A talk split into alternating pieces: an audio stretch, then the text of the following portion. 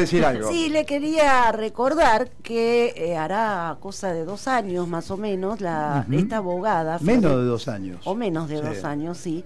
Este Florencia, Florencia Arrieto. en un programa del señor Eduardo Feynman dijo que la señora María Josefa Fleming, O sea, usted. o sea yo, estaba repartiendo este, agua y alimentos en una movilización de un conflicto mapuche en el sur.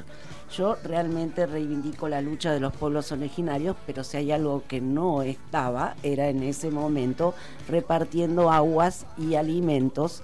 Es más, estaba con mi nieta Elena mirando la televisión y ella me miró Mire usted. y me dijo, La- ¿esa sos vos? Claro. Mire usted, qué coincidencia. O sea, esta mujer, esta doctora, está en la Asociación Empresarial Antibloqueo, que se dedica a la persecución de los conflictos sindicales y los pone bajo la normativa del derecho penal, con la carátula de asociación ilícita, nada menos y nada más. Habría que ver quién le paga, ¿no?